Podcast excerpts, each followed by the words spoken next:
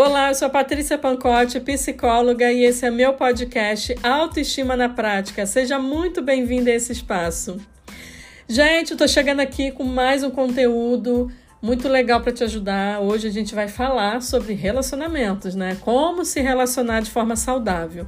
Quero te ajudar aqui, viu, gente? Você que tá aí dentro de um relacionamento com alguns problemas. Esse assunto é essencial e eu quero te direcionar aqui nesse episódio, tá? Porque o que mais tem por aí são relacionamentos que não são saudáveis.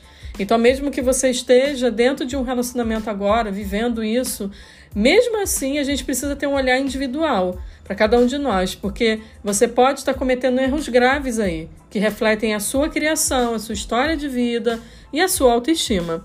Então, bora lá em alguns lembretes essenciais para a manutenção do seu relacionamento, para que ele se torne um relacionamento saudável. Primeira coisa, discussões, conflitos e desacordos, eles acontecem. E eu digo isso aqui, gente, para você aí que está me ouvindo, que desmorona toda vez que tem um problema e você pensa em desistir. Primeira coisa que vem na tua cabeça é a desistência desse relacionamento. E saiba que isso é falta de maturidade. Você é assim, toda vez que você briga, você pensa em terminar? Toda vez que vem uma briga, você é a primeira pessoa a falar sobre o término. Você é assim? E isso, gente, isso é fugir de conflitos. Você precisa aprender a resolver esses conflitos, se você nunca foi ensinado. E se você fugir, logo eu nunca né? E você nunca vai aprender, e eu nunca vou aprender a, a lidar com os problemas, resolver problemas. E ter discussões, conflitos, gente, e desacordos é uma coisa que é extremamente normal e natural dentro de um relacionamento. E isso pode é, atrapalhar a sua vida se você não entender isso. Mas não significa que você precise terminar ou separar, tá? Isso é um processo natural.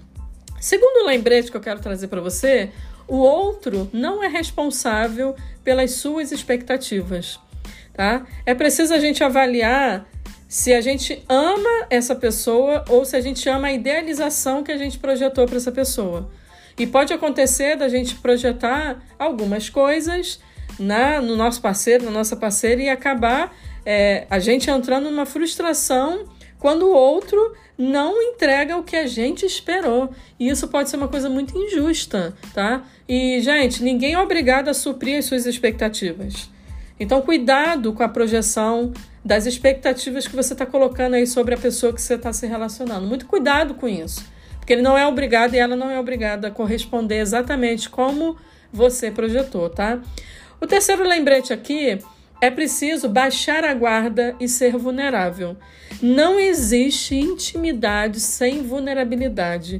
Gente, em uma relação é preciso a gente permitir com que a pessoa que esteja com a gente conheça também os nossos defeitos e os nossos pontos fracos. Sem isso, gente, é, não tem uma conexão, não existe uma conexão entre é, as pessoas dentro dessa relação, não existe esse, esse aprofundamento né, de conhecer o outro por inteiro. Então, se isso está faltando na, no seu relacionamento, guarde isso, você precisa de conexão.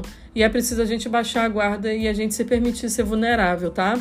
O quarto lembrete aqui para você, é preciso você se comunicar, viu? Não existe, gente, essa história de que entra mudo e sai calado. O óbvio precisa ser dito. E ninguém tem bola de cristal para ler a mente de ninguém aqui.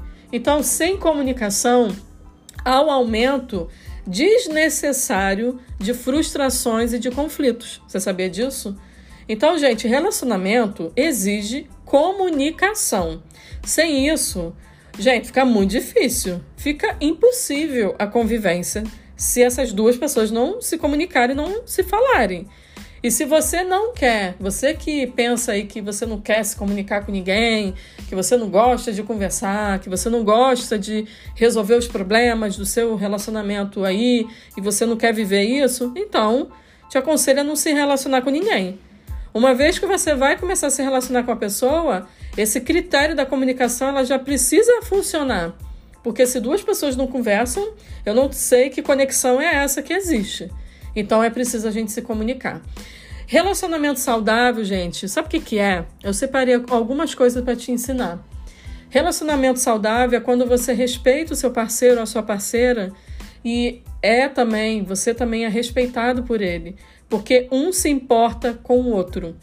Relacionamento saudável é quando você se esforça na relação, mas também você é capaz de dar espaço para o outro se esforçar também entregar a parte dele ou dela. É quando vocês estão caminhando juntos em uma mesma direção, apoiando os sonhos um do outro, sendo companheiros nos momentos bons e também nos momentos desafiadores. É quando existe cumplicidade, compartilhamento de desejos, de medos, de vulnerabilidades. É um poder confiar no outro, porque um quer o melhor para o outro. Um relacionamento saudável é você ser amado, amada e aceitar, ser aceita por quem você é.